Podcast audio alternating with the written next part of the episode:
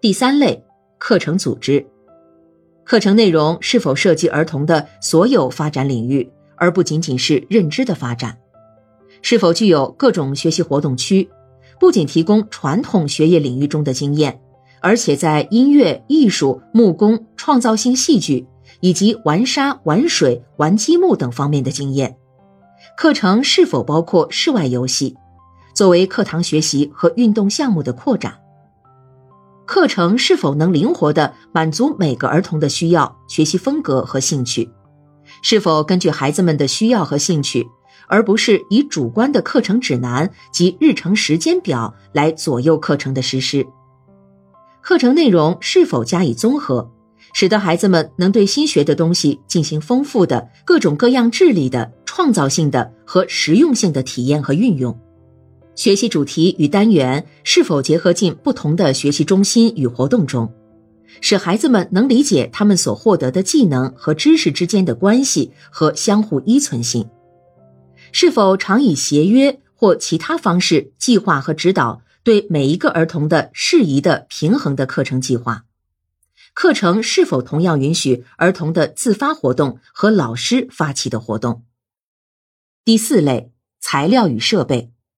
是否提供了与孩子们不同发展水平和兴趣相适应的有各种各样的材料、物品和设备？是否有许多材料可提供具体的感官学习的体验，并能够让儿童计数、整理、重新排列、拆开以及再组装在一起？除了商品玩具以外，是否还利用一些非正式的、由老师和孩子们自制的玩具材料？是否鼓励孩子们提供他们自己的材料，以充分尊重他们的兴趣，并结合到课程中去？教室中为儿童手工作品是否备有展览处和陈列处？是否有一些可促进儿童大肌肉活动和精细动作发展的材料？材料是否通过颜色编码或其他方法，使得孩子们能独立的找到、使用和放回这些材料？